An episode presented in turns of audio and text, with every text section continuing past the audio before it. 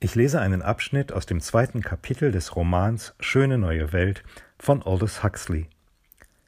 Dieser Abschnitt illustriert das Prinzip der sogenannten klassischen Konditionierung.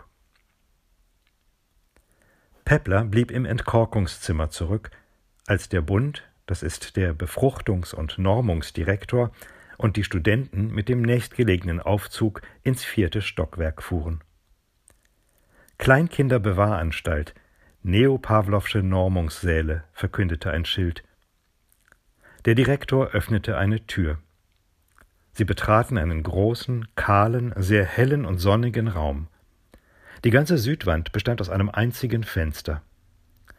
Ein halbes Dutzend Pflegerinnen, vorschriftsmäßig in Anzüge aus weißem Viskoseleinen gekleidet, das Haar unter weißen Hauben verborgen, war soeben dabei, Schalen voller Rosen in langer Reihe auf den Boden zu stellen.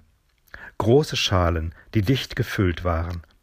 Tausende von Blütenblättern, prall und seidenglatt wie die Pausbäckchen unzähliger Englein, aber nicht lauter rosig-arischer, sondern auch mattgelb mongolischer und mexikanischer. Bäckchen vom vielen Blasen der himmlischen Posaunen apoplektisch purpurn angelaufen. Bäckchen totenblass und fahl wie Friedhofsmarmor. Die Pflegerinnen standen stramm, als der Bund eintrat. Stellen Sie die Bücher auf, befahl er kurz. Schweigend gehorchten sie. Zwischen die Rosenschalen wurden Bücher gestellt, eine Reihe Kinderbücher, jedes einladend aufgeschlagen auf einer Seite mit dem bunten Bild eines Vierbeiners, Fisches oder Vogels. Nun bringen Sie die Kinder, die Pflegerinnen eilten hinaus und kehrten nach ein paar Minuten zurück. Jede schob so etwas wie einen hohen, stummen Diener vor sich her, dessen vier drahtvergitterte Fächer mit acht Monate alten Kindern beladen waren, alle einander genau gleich, eine Bokanowski-Gruppe offenbar, und alle, da sie der Delta-Kaste angehörten, in Khaki gekleidet. Setzen Sie sie auf den Boden. Die Kinder wurden abgeladen. Nun wenden Sie sie so, dass Sie die Blumen und Bücher sehen können.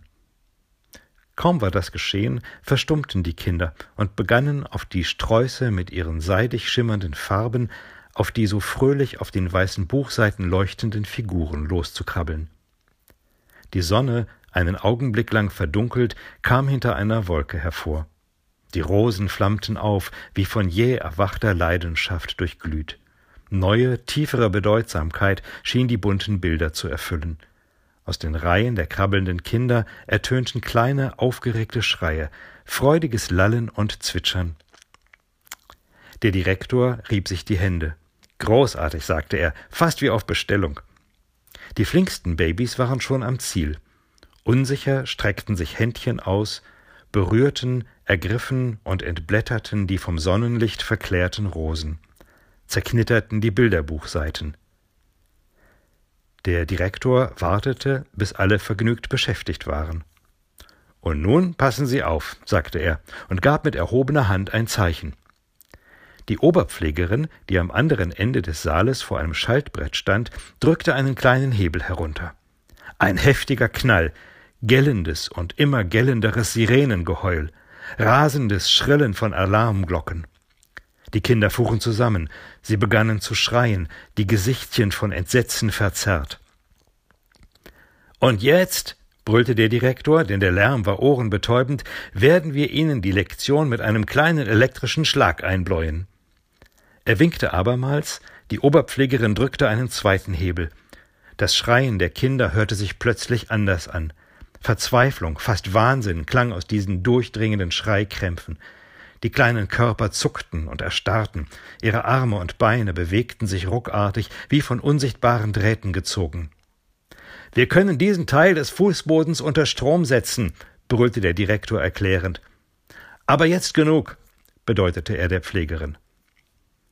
Die Detonationen hörten auf, die Klingeln verstummten, das Sirenengeheul erstarb nach und nach.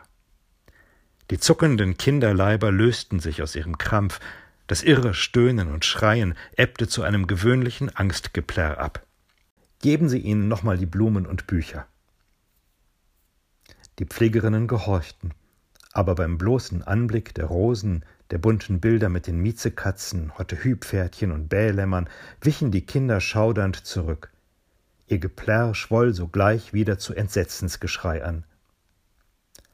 Beachten Sie das, meine Herren, sagte der Direktor triumphierend, beachten Sie das genau. Bücher und unerträglicher Lärm, Blumen und elektrische Schläge. Schon der kindliche Verstand verband diese Begriffe miteinander und nach 200 Lektionen dieser oder ähnlicher Art waren sie unlösbar miteinander verknüpft. Was der Mensch zusammenfügt, das kann die Natur nicht trennen. So wachsen sie mit einem, wie die Psychologen zu sagen pflegten, instinktiven Hass gegen Bücher und Blumen auf. Wir normen ihnen unausrottbare Reflexe an. Ihr ganzes Leben lang sind sie gegen Druckerschwärze und Wiesengrün gefeit. Der Direktor wandte sich an die Pflegerin. Schaffen Sie sie hinaus. Noch immer plärrend wurden die Kaki-Kinder wieder auf die stummen Diener verladen und hinausgefahren. Sie hinterließen den Geruch von saurer Milch und eine höchst willkommene Stille. Ein Student hob den Finger. Er sehe ja ein, dass es nicht gehe, Angehörige der niederen Kasten ihre der Allgemeinheit gehörende Zeit mit Büchern vergeuden zu lassen, ganz abgesehen von der Gefahr, dass sie etwas lesen könnten, das unerwünschterweise einen ihrer angenormten Reflexe beeinflussen könnte. Und doch, nein, er verstehe das mit den Blumen nicht. Warum mache man sich die Mühe, die Psyche der Deltas darauf zu normen, dass sie keine Freude an Blumen hatten? Geduldig erklärte es der Bund. Kinder beim Anblick einer Rose in Schreikrämpfe zu versetzen, entsprang einer höchst ökonomischen Voraussicht. Vor gar nicht langer Zeit, etwa hundert Jahre war es her, hatte man Gammas, Deltas, sogar Epsilons die Liebe zu Blumen und überhaupt Freude an der Natur angenormt. Sie sollten das Bedürfnis haben, bei jeder sich bietenden Gelegenheit ins Grüne zu pilgern und dadurch gezwungen werden, Verkehrsmittel zu benutzen. Und benutzten Sie sie? fragte der Student. Jawohl, ausgiebig, erwiderte der Bund, aber sonst nichts. Primeln und Landschaft, dozierte er, hätten einen großen Nachteil. Sie seien gratis. Die Liebe zur Natur halte keine Fabrik in Gang. Man hatte daher beschlossen, die Liebe zur Natur abzuschaffen, wenigstens bei den niederen Kasten, nicht aber den Hang, die Verkehrsmittel zu benutzen. Denn es war natürlich unerlässlich, dass sie auch weiterhin ins Grüne fuhren, selbst wenn es ihnen zum Hals herauswuchs. Das Problem lag darin, einen triftigeren wirtschaftlichen Grund für die Benutzung der Verkehrsmittel zu finden, als bloßes Wohlgefallen an Primeln und Landschaft. Man fand ihn denn auch. Wir normen den Massen den Hass gegen landschaftliche Schönheiten an, schloss der Direktor doch zugleich auch die Liebe zum Freiluftsport. Dabei achten wir darauf, dass jeder Sport den Gebrauch komplizierter Geräte nötig macht. Sie benutzen also nicht nur die Verkehrsmittel, sondern auch die Fabrikerzeugnisse und darum diese elektrischen Schläge. Ich verstehe, sagte der Student und schwieg, von Bewunderung übermannt.